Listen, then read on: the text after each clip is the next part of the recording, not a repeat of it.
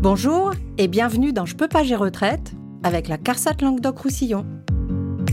Je suis Delphine et aujourd'hui nous allons parler de l'âge de départ à la retraite.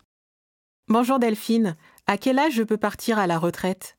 La loi définit un âge légal minimum pour partir à la retraite ainsi qu'un nombre de trimestres qui dépend de ton année de naissance. Ce nombre de trimestres permet d'obtenir le taux maximum de retraite. Il est possible de travailler au-delà de l'âge légal et au-delà du nombre minimum de trimestres requis pour générer de la surcote. Il est aussi possible de partir à la retraite à l'âge légal sans toutefois avoir acquis le nombre de trimestres minimum requis. Dans ce cas, une décote est appliquée et le montant de ta retraite sera moindre. Tu peux estimer l'âge et le montant de ta retraite en utilisant nos services en ligne dédiés dans ton espace personnel de l'assurance retraite.fr. Delphine, il est possible de partir après l'âge légal. Est-il possible de partir avant?